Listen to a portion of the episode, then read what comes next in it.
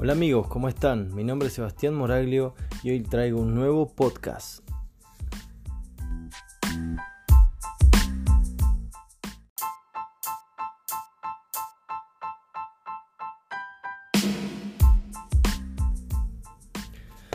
Hola amigos, ¿cómo están?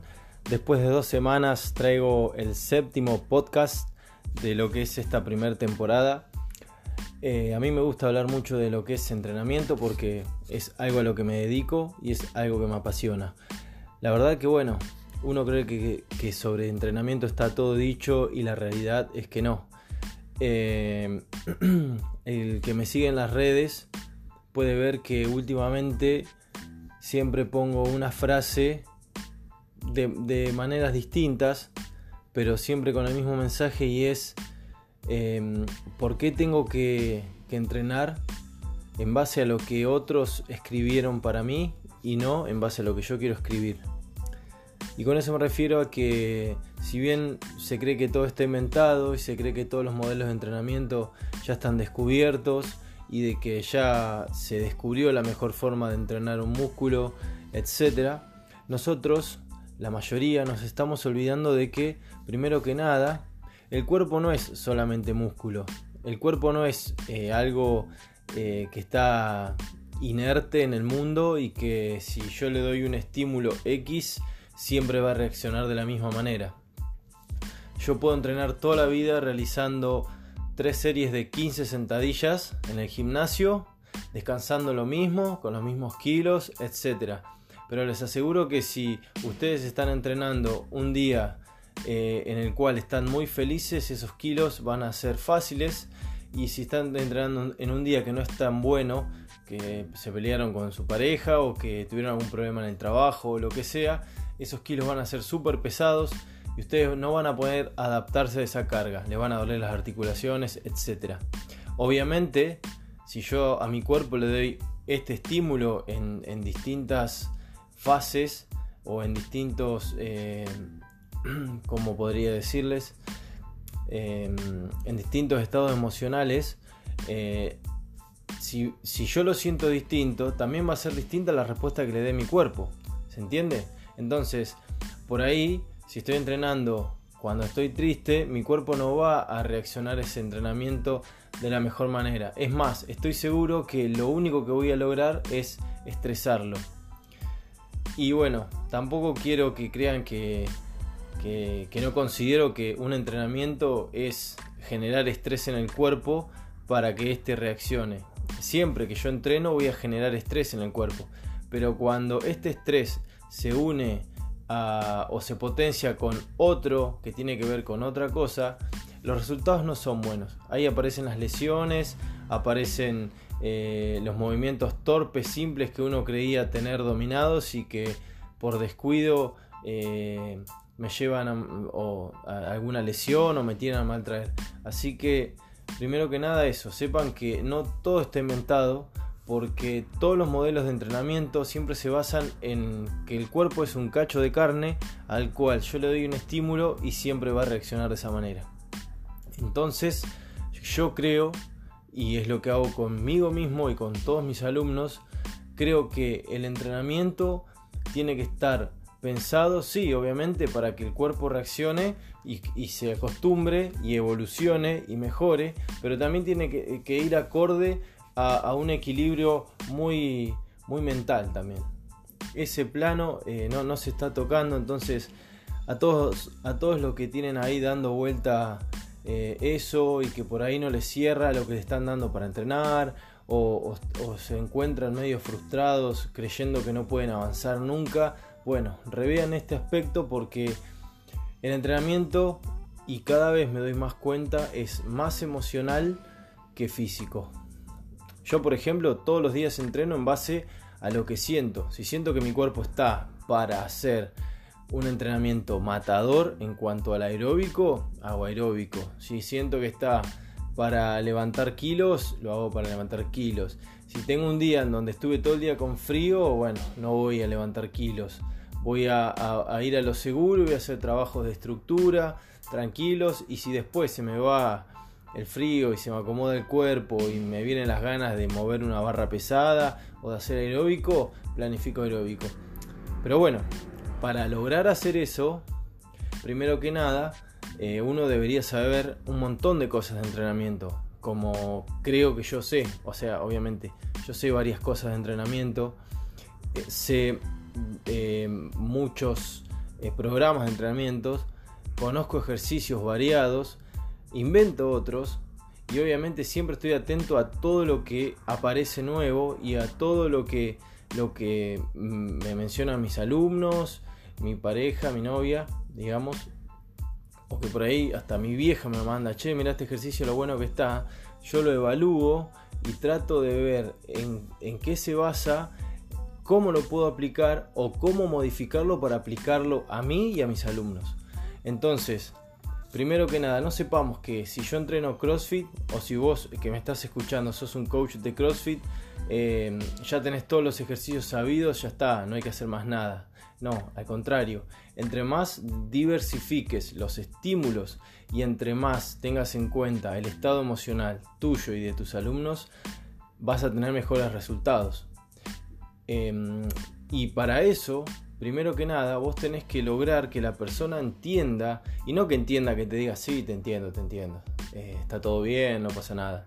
No, que realmente lo entienda y que se lo crea, que el entrenamiento es un proceso, y es el camino y no es el fin. Entonces, em, el único fin es poder seguir entrenando todos los días de tu vida, si es que te gusta entrenar y punto. ¿sí? El, fin del entrenamiento no tiene que ser ni bajar 5 kilos, ni correr un medio maratón y dejarme de hinchar, ni, nada de eso. Sino eh, el entrenamiento tiene que ser un medio, un camino y un fin en sí mismo. Y cada vez lograr mejores cosas y cada vez lograr generar mejores adaptaciones depende de que primero tengas una base sólida en el entrenamiento. Segundo, eh, eh, que, tengas en cuenta que todo lo, fácil, lo aburrido, que, a veces se te planifica, que estás aprendiendo, es simplemente un paso que te están dando o una herramienta para que vos, cuando vengan ejercicios más complicados, puedas hacerlo. ¿Se entiende? Yo, por ejemplo, siempre arranco con, con mis alumnos y todos mis entrenamientos con un trabajo en el cual trato de que la cabeza se conecte con todas las partes del cuerpo. Y después, obvio, hay entrenamientos que hago que necesitan de mucha coordinación, y no hablo de coordinación de, abrir y cerrar una mano o, o, moverlas en sentido opuesto y no trabarme, no, hablo de que un montón de articulaciones tienen que estar funcionando de manera óptima para que yo no me lastime y no hablo de hacer un snatch, ¿eh? porque hacer un snatch, si bien parece algo complicado, termina siendo una pavada. Hablando de coordinación, cuando hay un montón más de movimientos en los cuales uno puede, puede encontrar la variedad de, su entrenamiento diario y, que puede encontrar eh, con, con, un solo elemento como por ejemplo puede ser el kettlebell. Yo trabajo muchísimo con kettlebell me encanta laburar con kettlebells y es porque da la posibilidad de trabajar en todos los planos de movimiento, todos los planos de movimiento y por ende lograr una preparación física óptima de todo el cuerpo para que cuando vos tengas que hacer un snatch, un clean o un burpee o un toast to bar, un bar muscle up o lo que sea y si no sabes de CrossFit, perdoname por todos los ejercicios que acabo de decir.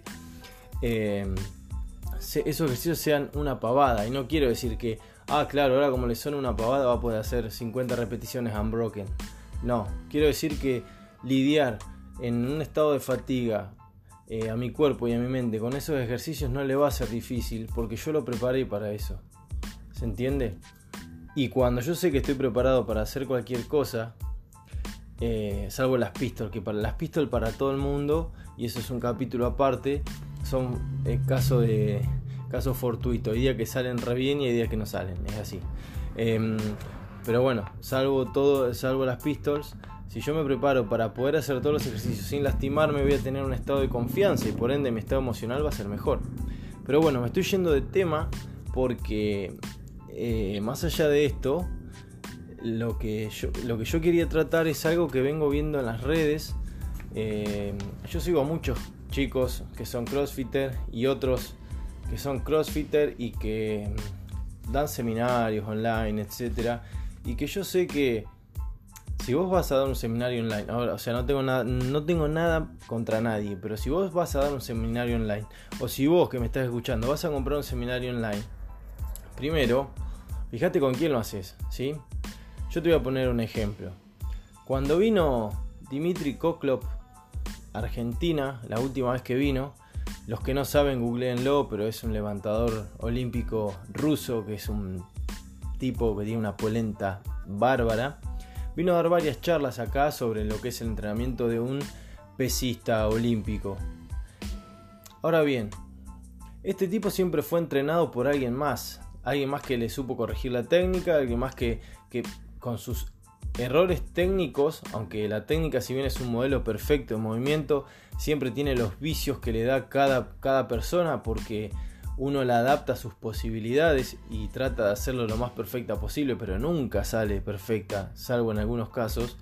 Entonces, si hubo un tipo que vio esos vicios que vos tenés o, esos problemas que vos tenés y supo acomodarte para que seas el campeón del mundo en levantamiento olímpico, creo que a esa persona hay que ir a escuchar, a ese tipo que estuvo tras tuyo dándote consejos y acomodándote eh, y preparándote para que puedas hacer eso. No a vos que está bien, lograste un montón de cosas y obviamente si estuviste 20 años entrenando levantamiento olímpico o el deporte que seas, algo debes saber. Pero siempre dependiste de alguien y por algo es. ¿Se entiende? Muy pocos tenemos la capacidad de entrenarnos a nosotros mismos. Primero que nada porque es difícil. Eh, es difícil matarse a uno mismo, es difícil planificarse, es difícil saber dosificar lo que uno se, está proponiendo hacer, porque siempre está el ego, siempre están los miedos, siempre está la comodidad, hay un montón de factores que hacen medio imposible el planificarse, por eso somos pocos los que podemos hacerlo. Y obviamente hay que tener muy bien la cabeza para saber realmente hasta dónde uno puede llegar sin perjudicar su salud. Y yo, por ejemplo, los que me conocen saben que si bien rindo bien en CrossFit y en lo que hago y soy un buen atleta, creo yo, no por, por los resultados en sí, ni, ni, por levantar un millón de kilos, ni por nada de eso, sino porque creo que soy uno de los atletas más constantes en, en aparecer en competencias grandes o lo que sea. Hay un montón más también, pero bueno, creo que, que por eso se puede llegar a ver que, bueno, dentro de todo algo bien estoy haciendo. Pero si no conseguí mayores cosas, no es porque porque no pueda, sino porque realmente no quiero dedicarme como se dedican muchos que necesitas, no sé, que alguien trabaje por vos, necesitas un montón de suplementos, necesitas un montón de plata y yo la verdad que no tengo, o sea, no tengo ganas de gastar tanta plata en eso, no tengo ganas de llegar a las 6 de la tarde y no tener más ganas de vivir. Hay un montón de cosas. Yo cuando tengo ganas de entrenar, entreno. Si tengo muchísimas ganas, entreno doble turno. Si puedo hacer un solo turno, entreno 3 horas. Y hay días que entreno 10-15 minutos. Y yo así mejoro. Entonces, encontré la forma de que mi cuerpo se sienta con los estímulos correctos para ir mejorando. Ahora, que me, llegue, me cueste más tiempo llegar a donde otros llegaron más rápido, eso es otro tema. Pero yo prefiero llegar tarde y llegar a, llegar rápido y correr el riesgo de que me pase cualquier cosa, como lo corren muchísimos, y no solamente hablo por entrenar mucho, sino por las cosas que toman para llegar, y, y, arrepentirme el resto de mi vida. Pero bueno, más allá de eso, volviendo a lo que les decía, veo también a muchos chicos que dan charlas y creo que ustedes como, como personas que quieren saber un poco más, deberían rever a ver con quién están tomando la charla, ¿sí? Porque generalmente los que sabemos un poco más o los que tenemos otra perspectiva, no salimos a apuntar con un dedo a quien sea. Nos quedamos callados y decimos, bueno, cada uno con su rollo, yo no le voy a, eh, mal dicho, ¿no? Pero no le voy a cagar el negocio a nadie, no, no voy a jugarle por detrás a nadie, todos tenemos derecho a hacer nuestro... Eh, o sea, nuestro negocio, de buscar nuestra forma de vivir. Entonces yo no digo nada. Ahora bien, si alguien viene y me dice, che, ¿qué opinas de, de esta programación o de esto? Yo siempre doy mi, mi, forma de pensarlo y obviamente desde qué perspectiva lo digo. Porque no es que digo, ah, la de tal es una cagada, no la hagas porque te vas a romper todo. Sino que te digo, mira, yo en tu lugar buscaría otra, más así, más asá, porque vos estás buscando esto y para esto te falta esto y estos chicos no lo están teniendo en cuenta y, este, y estos sí y aquellos no. Entonces, pero siempre hablando con propiedad, tampoco es porque me monté a uno o que a uno no lo quiero y por nada digo esa planificación no sirve. Pero bueno, les decía, viendo las redes veo que muchas personas hablan del tema de la movilidad. ¿sí? Si hacer movilidad antes de, entrenar o hacer movilidad después de entrenar.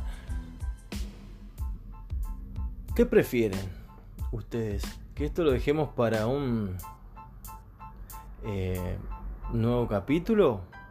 Porque se nos está yendo bastante el tiempo acá.